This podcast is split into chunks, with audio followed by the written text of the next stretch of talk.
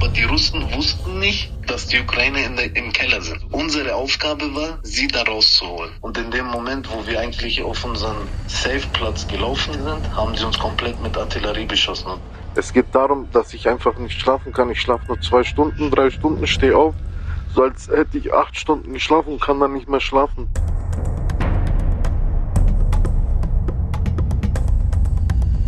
Das ist die Geschichte eines Mannes, der im März 2022 sein Leben und seine Familie in Bayern zurücklässt, um für die Ukraine zu kämpfen. Jem, so heißt der Mann, ist über Monate im Krieg, oft direkt an der Front. Und mein Kollege Ibrahim Naber hat den 33-Jährigen dabei begleitet. Von Anfang an. In den ersten vier Folgen über Jem ging es darum, wie er sich der Fremdenlegion in der ukrainischen Armee anschließt. Die Leichen, die einfach mitten auf der Straße liegen, die Stadt, du kannst dir nicht vorstellen, wie eine Stadt äh, oder ein Dorf, sage ich jetzt mal, wenn du reingehst, die Luft riecht nach Leichen.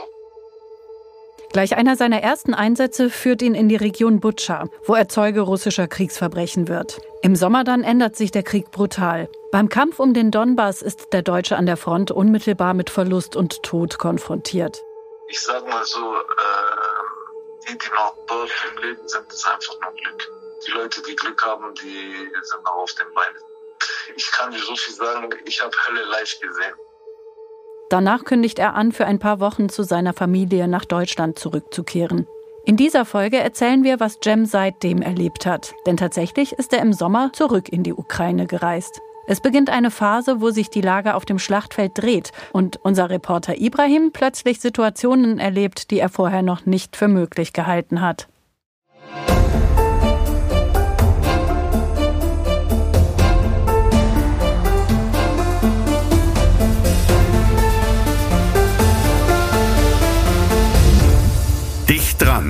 Geschichten, die unter die Haut gehen. Ein Weltpodcast.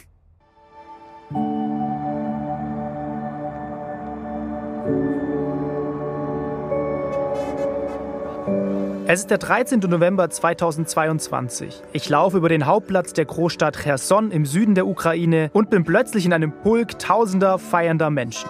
Ein kleiner Autokorso rollt hupend an uns vorbei. Cherson ist befreit. Die Russen sind nach monatelanger Besatzung abgezogen. Ich sehe vor mir ukrainische Soldaten, die wie Popstars Fahnen und T-Shirts signieren. Da sind Männer auf der Straße, die auf Leitern klettern, um russische Propagandaplakate abzureißen. Und ich laufe Einwohnern in die Arme, die einfach nur unendlich erleichtert wirken. Wir waren deprimiert. Es gab unter russischer Besatzung keine Freiheit. Wir haben auf der Straße nach unten geschaut. Ich treffe einen älteren Mann mit einer Ukraine-Fahne, der in Tränen aufgelöst vor mir steht. Sein Name ist Piotr. Er umarmt mich, als er hört, dass ich aus Deutschland komme. Danke Deutschland, dass ihr der Ukraine helft. Vielen, vielen Dank. Putin behauptet immer, dass die Menschen in der Ukraine in einer russischen Welt leben möchten. Nein, es ist keine russische Stadt. Es ist eine ukrainische, eine ukrainische Stadt. Ein ukrainisches Land. Ibra, was bedeutet die Befreiung von Cherson für die Ukraine? Bis zu diesem Zeitpunkt ist das der größte Erfolg der ukrainischen Armee in diesem Krieg. Denn die Truppen haben damit eine Großstadt zurückerobert, die nur ein paar Autostunden von der russisch besetzten Krim entfernt liegt. Und die Krim ist ja das Symbol für die Ukrainer im Süden. Dieser Sieg ist gleichzeitig der Höhepunkt einer Gegenoffensive der Ukrainer, die schon Monate zuvor bei Kharkiv im Nordosten losgegangen ist. Bei ihrer Gegenoffensive im Osten des Landes verzeichnet die ukrainische Armee unterdessen nach eigenen Angaben Erfolge. In weniger als einer Woche haben die ukrainischen Streitkräfte nach US-Angaben mehr Gelände zurückerobert, als Moskaus Streitkräfte seit April besetzt haben. Ist das die lang erwartete Kriegswende im Osten der Ukraine? Wir hatten Jems Reise in den ersten Folgen ja bis Juli begleitet. Wo ist er denn zum Zeitpunkt dieser Gegenoffensive der Ukrainer? Ja, im August 2022, als diese Gegenoffensive langsam anrollt, kommt Cem gerade zurück ins Kriegsgebiet. Er war davor, das hat er ja auch angekündigt, mit seiner Frau und seiner Tochter Amira im Urlaub in der Türkei und ich erreiche ihn dann ein paar Wochen nach seiner Einreise in der Ukraine.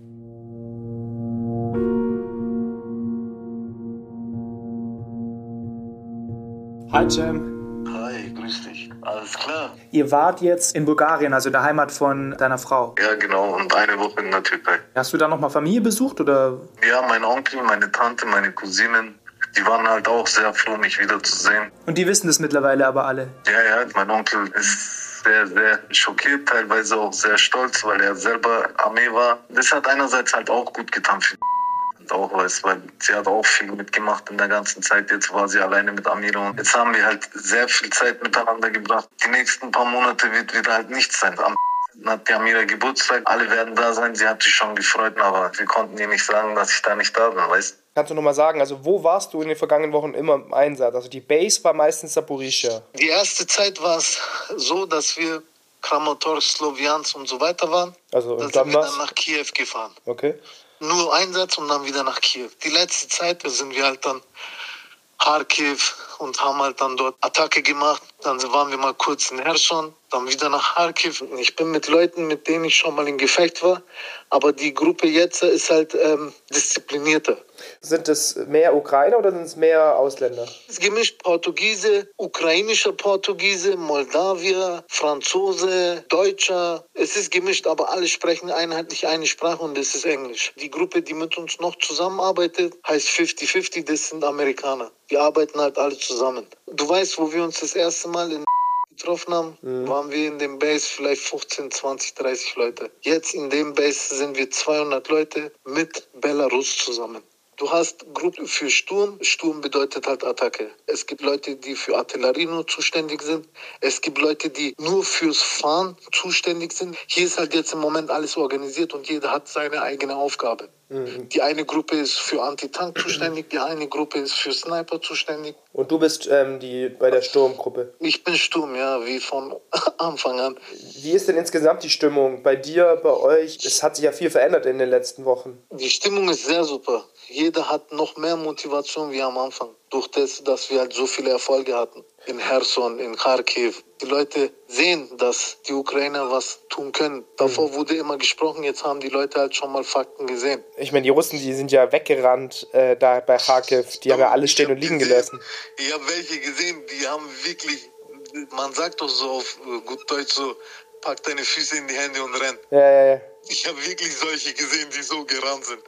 Da hast du einen 130 Kilo Kolossen gesehen, der ist gerannt wie Hussein Bolt. Hast du das mitbekommen, dass, da, dass die Russen so viel Gerät zurückgelassen haben? Die haben Sachen hinterlassen, das glaubst du gar nicht. Das Problem ist, da wo wir dann dort angekommen sind, haben wir die Sachen nicht angefasst, weil es ist halt nicht klar, ob sie Granaten daran befestigt haben oder sonst noch was. Erst nachhinein, die nächsten Truppen, die dann da hingegangen sind und das, das gesäubert haben, haben das dann mitbekommen. Aber du, da hättest du Sachen sehen können, hättest du Sachen mitnehmen können.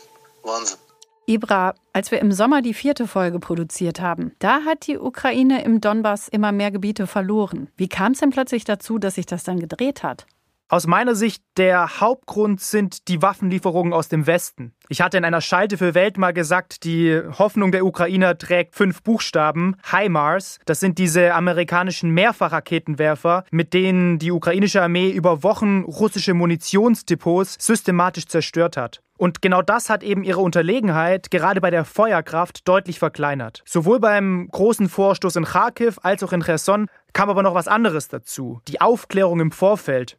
Die ukrainischen Truppen haben in Kharkiv nämlich genau dort angegriffen, wo das russische Militär schwach besetzt war. So wurden die Russen ziemlich überrumpelt und die Ukrainer marschierten da einfach durch. In der Region Cherson hatten die Ukrainer in den russisch besetzten Gebieten zudem einige Spitzel, die ihnen immer wieder Infos zugesteckt haben. Ein ukrainischer Partisanenkämpfer, Juri Skoda hieß der, hat mir das in Cherson so erklärt.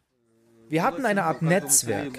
In jedem Dorf gab es einen Einwohner, der die Bewegung der russischen Kolonnen kontrolliert hat, wo sie anhielten, wo sie eine Nacht verbrachten oder einfach, wo sie sich gerade aufhielten. Jem erzählt dir im September also von Erfolgen in Cherson und in Kharkiv. Wann hast du danach wieder etwas von ihm gehört? Wirklich nur ein paar Tage nachdem bei uns in Deutschland die ersten Meldungen über diesen Kharkiv-Blitzangriff laufen, schickt mir Cem kommentarlos ein Foto. Da liegt er in einem Raum mit Militärausrüstung, eine Nadel steckt in seinem Unterarm und darüber ist ein Pflaster geklebt. Mir wird schnell klar, er wurde bei einem Einsatz verletzt und er schickt mir am Abend gleich dann auch noch eine Sprachnachricht dazu.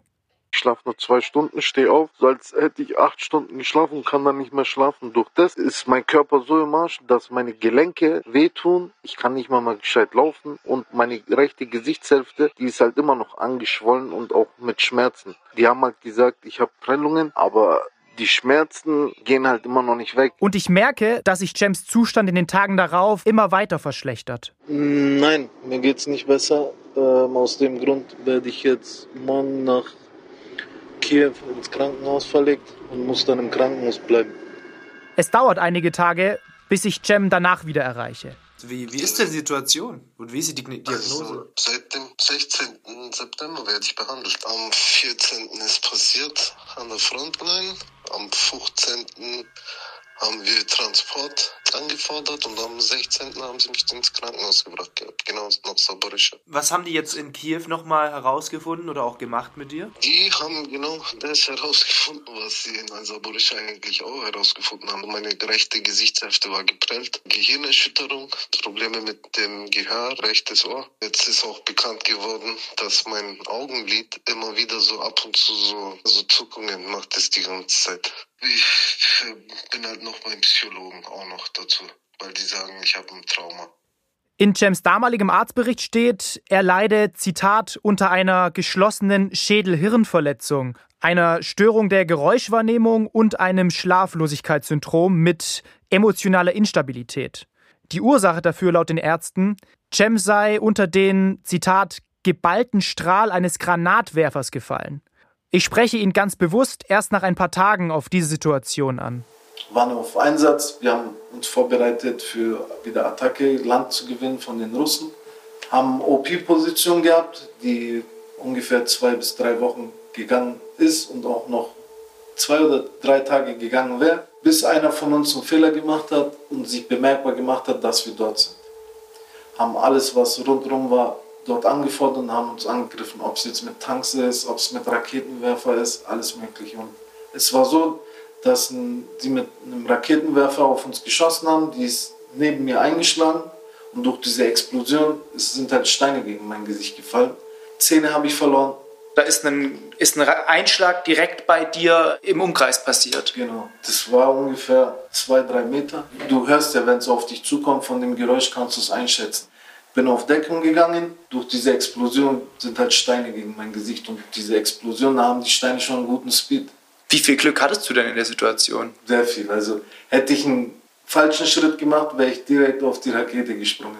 Jem scheint ja hier eine Situation erlebt zu haben, bei der sein Leben wirklich in Gefahr war. Wie hast du ihn nach der Verletzung wahrgenommen? Ja, am Anfang hat er noch versucht, die Verletzung klein zu reden. Ich hatte ihn dann schon früh auch auf mögliche psychische Auswirkungen angesprochen, aber er hat das, so ist halt auch seine Art, immer abgetan. Ich kann mir vorstellen, dass das auch eine Art Selbstschutz war. Denn wenn man ja wirklich ja, psychische Folgen hätte, würde das ja auch bedeuten, dass man vielleicht noch in ein paar Jahren darunter leiden könnte. Es dauert insgesamt dann vier Wochen, bis Cem das Krankenhaus verlassen darf. Wohin kommt er dann? Ende Oktober schickt mir Cem ein Handyvideo aus einem Keller. Er befindet sich nahe Bachmut. Das ist die schwer umkämpfte Stadt im Donbass, die Putins Truppen mit aller Macht einnehmen wollen. Man sieht auf dem Video ganz kurz Cem. Man hört auch Funksprüche im Hintergrund.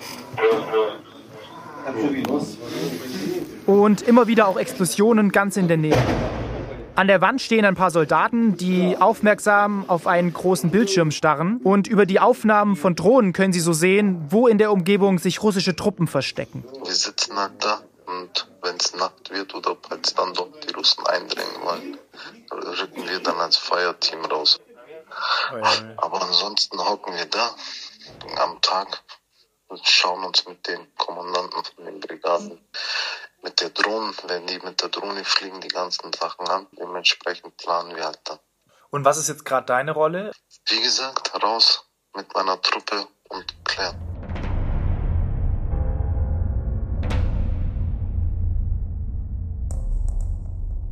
Und es ist genau so ein Einsatz, der Cem eine Woche später zum Verhängnis wird. Wir haben ein Info bekommen, dass in dem Gebäude wo wir stürmen hätten sollen, waren Ukrainer unten im Keller. Mhm. Und über den waren die Russen, aber die Russen wussten nicht, dass die Ukrainer der, im Keller sind. Mhm. Also unsere Aufgabe war, sie da rauszuholen. Und wo wir am Montag angegriffen haben, war es so, haben wir so einen Radioempfang von denen abgefangen und die Russen haben gesagt, hey, die Ukrainer greifen an, wir wissen gar nicht wieso. Am Montag haben wir es nicht geschafft und wir mussten wirklich, wir haben gar nicht geschlafen gehabt, waren kaputt und sind dann am Dienstag in der Früh dann nochmal rein. Da wussten die schon, dass wir kommen. Dann sind, haben wir unseren Angriff gestartet. Normalerweise wollten wir von außen ran, haben das nicht geschafft, weil die Sniper uns beschossen haben zweieinhalb Stunden, drei Stunden lang haben wir versucht, da irgendwie was zu machen, sind nicht rausgekommen, haben dann den Rückzug gemacht und in dem Moment, wo wir eigentlich auf unseren Safe-Platz gelaufen sind, haben sie uns komplett mit Artillerie beschossen und alle sind halt durch Artillerie gestorben. Mhm. Einer sein Bein, die ganzen Schrapnellen, einer im Kopf, dann ein, neben mir ist eine Rakete eingefallen, da war dieser Amerikaner und so. Und dir ist aber nichts passiert? Es war Glück, der ganze Einsatz war Glück. Wie viele Soldaten von deinem Team sind denn da gestorben bei dem Einsatz? Also gestorben sind insgesamt sieben mit Kommandant. Der Rest war halt verletzt, Schrapnellen, alles Mögliche. Und dann spricht Cem einen Gedanken aus, den ich so zum allerersten Mal von ihm in all den Monaten höre. Es ist so ein Zeichen, dass es zu mir sagt, lang musst du nach Hause, sonst ähm, wird was Schlimmeres passieren, keine Ahnung.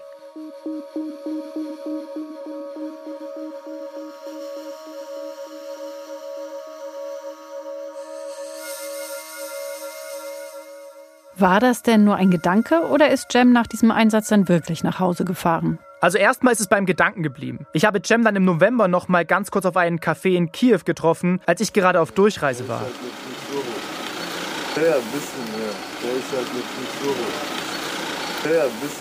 Er war damals gerade wegen mehreren Beerdigungen von gefallenen Kameraden in der Stadt geblieben. Also Beerdigungen von fremden Legionären, die wurden schön eingekleidet, offener Sarg, konnte es hingehen, Abschied nehmen. Dann wurden sie an die Grenze geschickt und an der Grenze wurden sie dann von der Familie entgegengenommen. Und bei den Ukrainern war es genauso, aber da bist du in die Kirche gegangen, da hast du nochmal Abschied genommen, da wurde nochmal gebetet. Bist dann mal am Grab gegangen, da wurden nochmal schöne Sachen gesagt, was man gute Erinnerungen mit dem hat. Von denen, die wirklich dir sehr nahe waren, hast du da auch welche verloren in der Ukraine? Ja, also zwei, da wo mir wo wirklich sehr nah waren. Wir haben alles eigentlich miteinander geteilt. Einen davon hast du ja selber auch noch gesehen gehabt. Schussverletzung. In Sverodonets Attacke und der andere ist durch Artilleriebeschuss. Als wir uns in Kiew dann verabschiedet haben, war ich mir schon ziemlich sicher, dass Cem bald nach Deutschland zurückkehren wird. Und so kam es im Dezember auch. können wir endlich los. Ja, Moment, ich muss mir gerade noch ein Ticket organisieren. Äh, welche S-Bahn nehmen wir nochmal? Du holst dir jetzt am besten mal das Deutschland-Ticket. Das geht ganz schnell. Und schon können wir mit allen Bussen und Regionalbahnen fahren, wann wir möchten. Und auch wohin wir wollen? Ja, wir steigen einfach ein und müssen uns mit dem Deutschland-Ticket um keine weiteren Tickets kümmern. Egal, ob du montags damit ins Büro fährst oder wir spontan nach Berlin wollen. Oder am Wochenende ins Grüne. Okay, das heißt, wenn ich mit den Jungs zum Auswärtsspiel will, steige ich einfach mit meinem Ticket in die Regionalbahn und den Bus und fahre zum Stadion. ja, ganz genau. Aber jetzt geht's erstmal zum Shoppen in die Stadt. Und? Wann möchtest du losfahren? Jetzt informieren unter bahn.de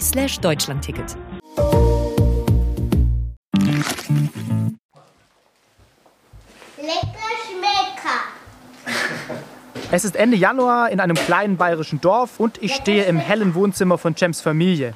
Er zeigt mir gerade seine Mitbringsel aus der Ukraine. Mit dem äh, alten Militärrang und, und solchen Sachen. Durch das Zimmer hüpft die fünfjährige Tochter Amira und ich bin gekommen, weil ich mit Cem über seine Rückkehr sprechen möchte. Warum hast du dich am Ende äh, entschlossen, dann nach Hause zu fahren? Wegen meiner Tochter. Sie hat das gut mitgemacht, aber durch das, dass ich nicht an ihrem Geburtstag da sein konnte, im Kindergarten, wo sie Aufführungen und so hatte, hat sie diesmal schon sehr viel mitgenommen. Wollte halt nicht sie noch an Weihnachten oder an Silvester alleine lassen. Bist du stolz auf das, was du da tun konntest? Also ich stehe zu dem, was ich getan habe, weil ich die Anerkennung von den Zivilleuten dort bekommen habe, wo die Leute ihr letztes Hab und Gut mit uns geteilt haben. Eine Kartoffel. Ich weiß auch, dass ich nicht der ganzen Ukraine helfen hätte können, aber für das, was ich getan habe, denke ich, auch geholfen hat. Hast du da irgendwann mal an diesem Krieg gezweifelt? Nee, hatte ich nicht. Weil das Ding ist, du weißt ja, worauf du dich einlässt. Es kann jede Sekunde enden. Ob du jetzt im Safe Place bist oder ob du an der Front bist. Wenn du solche Gedanken hast, bekommst du Angst und Angst führt zu Fehler und Fehler führen zu deinem Tod. Wenn du nochmal zurückblickst, hast du das Gefühl, dass du mehr Leben gerettet hast oder dass du mehr Leben genommen hast? Kann ich nicht urteilen, weil ich nie so drüber gedacht habe. Wenn du anfängst an solche Sachen zu denken, kann es auch nach hinten losgehen mhm. für dich. Man wird gefühlslos durch diese ganzen Artilleriebeschüsse, dass die Leute gestorben sind und alles. Irgendwann nimmt es dir deine ganzen Gefühle. Hat sich denn finanziell für dich gelohnt, da neuneinhalb Monate zu kämpfen? Wenn ich das jetzt beantworte, dann heißt es, ich war wegen Geld dort. Ich will nicht, dass die Leute denken, dass ich wegen Geld dort war. Diese Sache habe ich auch schon oft gehört. Es war doch nur wegen Geld, es war doch nur wegen Geld. Es hat wirklich nichts damit zu tun. Äh, du hattest mir mal diese App gezeigt, wo auch dein Gehalt und so drauf ist. Und das Geld hast du jetzt am Ende ausgezahlt bekommen. Ja. Amira, was machst du? Ich habe geschaut, wo das Bild ist. Papa, mit Papa suchen. Ich möchte auch noch mal mit Jems Frau sprechen, möchte wissen, wie sie auf das Ganze zurückblickt. Wir hatten sie in den ersten Folgen Lisa genannt, um ihre Identität zu schützen. Wie, wie waren die letzten Wochen? Ja, normal. Also bei, ich gewöhne mich sehr schnell dran, also deswegen war alles eigentlich sehr gut. Er war nicht so, also er Schlafprobleme hatte die ersten Male und so weiter, die ersten paar Tage, aber dann ging es eigentlich schnell wieder gut. Ja, das war genau Weihnachtenzeiten, da wo Familie und Eltern alle da waren, deswegen ist okay. Wie davor, Gott sei Dank. Das waren neun Monate am Ende. Ja, lange Zeit. Wie hast du das geschafft? Hm, hat mich viel beschäftigt mit ihr arbeiten. Sonst funktioniert ja nicht. Wie soll ich dir sagen? Es ist besser, wenn ich nichts weiß. Ich habe nicht gehört, ich habe gar nichts verfolgt, weil ich wollte nicht wissen, was da abgeht. Sonst haben mir die ganze Zeit nur Kopfschmerzen machen. Jeden Tag. Ich kann ja nicht. Ich muss ja irgendwie funktionieren. Jeden Tag. Ich bin ganz alleine mit ihr. Arbeiten, Kindergarten, mal krank, mal nicht krank. Das äh, macht mich fertig, wenn ich die ganze Zeit höre, ja, und da sind jetzt Bomben, und da ist eine Kindergarten, und da ist eine Schule genau, ich glaube, Cem hatte vorhin nur gesagt, ihm hat es sehr leid getan, dass er ihren Geburtstag nicht mitfeiern konnte. Ne? Ja, oh. Ihre Geburtstag, ja, sie, sie ist fünf geworden dieses Jahr. Wir haben richtig groß gefeiert dieses Jahr. Nur er war nicht da. Ja, da war sie traurig. Und am Halloween auch, weil er, gemeint, er hat versprochen, dass er am Halloween kommt. Ist er nicht gekommen. Da waren wir alleine, oder? Ja. Ja. Mit Teddy. Mit Teddy. Mit Astra Ja, mit Freunden. Ähm, fast schon kurios ist es ja, dass Jem, das hatten wir letztes Mal schon besprochen, dass, dass dein Mann für die Ukraine kämpft und du natürlich aufgrund deiner Erziehung, Sozialisation diese Verbundenheit zu Russland hast, mhm. was, ich, was, wir auch was wir erklärt haben, ne, was ja, was ja einen Grund hat. Hat sich denn das durch das, was Cem dir erzählt hat, bis er was erzählen, bis, bis zu dem Punkt, bis er was erzählen durfte, hat sich das geändert? Nein, weil, wie gesagt, also äh, für mich sind die auch nicht schuld. Also dort sind die Russen gegen Ukrainer sind die aber irgendwie nicht. Da die Legion, das sind alle Fremde. Ich, ich weiß nicht, wie bei der, auf der anderen Seite war, also ob die auch fremde Legion hatten oder nicht und so weiter. Aber die sind ja, für mich sind diese Soldaten, die da sind, einfach nicht schuld. Die Menschen sind einfach da nicht schuld. Du traust Cem alles zu, aber du traust auch euch wieder ein normales Familienleben zu. Jetzt muss ein normales Familienleben kommen. Jetzt ist, ich habe mir gesagt, jetzt ein bisschen, hm, er ist schon 33, er muss jetzt mal ein bisschen ankommen. Das geht nicht mehr. Oder? Normalerweise ist so. Hin, her, hin, her, geht nicht. Ist vorbei. Ich habe gesagt, nochmal mache ich nicht mit. Neun Monate. Nein. Du kannst dann gleich in Ukraine bleiben. Nein. Nein, du, Mama bleibt nicht in Ukraine, bleibt hier. Ja. Kurz danach gehen Cem und ich noch mal raus, um eine kleine Runde zu drehen. Du warst neun Monate dort, wo es richtig geknallt hat. Jetzt bist du hier. Wie, wie kommst du damit klar? Also einerseits ist es gut für mich, weil ich nach so einer Aktion die Ruhe brauche, um auch normal wieder in das normale Leben reinzukommen. Weil wenn ich jetzt mitten in der Stadt gewesen wäre, diese Geräusche, auch so diese Menschenmenge, man fühlt sich dann schon unwohl, weil du bist neun Monate lang an der Front, du hast eigentlich nur mit bestimmten und wenigen Leuten zu tun. Und die, die dann außenrum um dich sind, sind nur deine Feinde. Ja. Und das hast du ja auch vom Kopf her auch. Und das ist jetzt für mich genauso, wenn ich jetzt zum Beispiel letztens Weihnachten oder an Silvester, sage ich jetzt mal, mit vielen Leuten war, war das mir zu viel. Weil obwohl ich die Leute kenne, bist du aber die ganze Zeit auf Überlegung, hey, könnte was kommen, weil dein Kopf ist noch nicht so gerade dabei.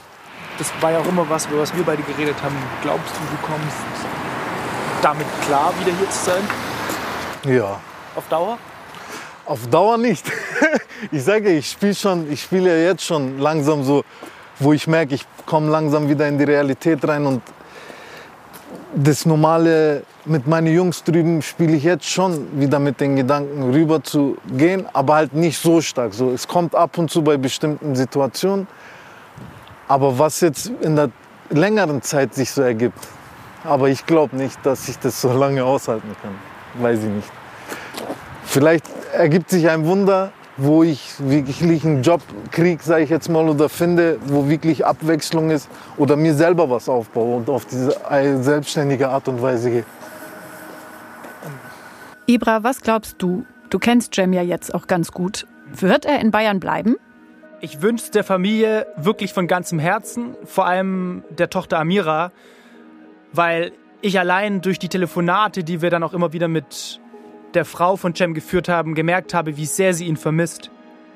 Aber gleichzeitig weiß ich eben auch, dass Cem wahrscheinlich keinen normalen Job hier in Deutschland machen will.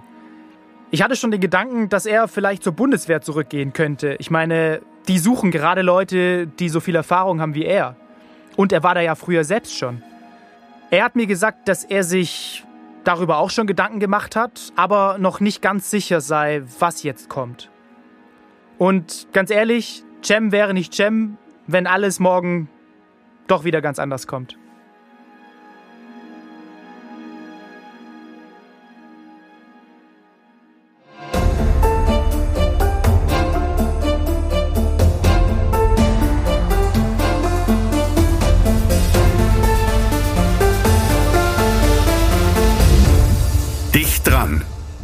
Geschichten, die unter die Haut gehen. Ein Weltpodcast. Das war Jem, ein Deutscher kämpft in der Ukraine. Teil 5, ein falscher Schritt. Eine Reihe von Ibrahim Naber. Sprecherin Annette Dovideit. Redaktion Aglaya Dane, Antonia Beckermann und Sonja Gillert. Produktion Audiowunder. Ein Podcast von Welt.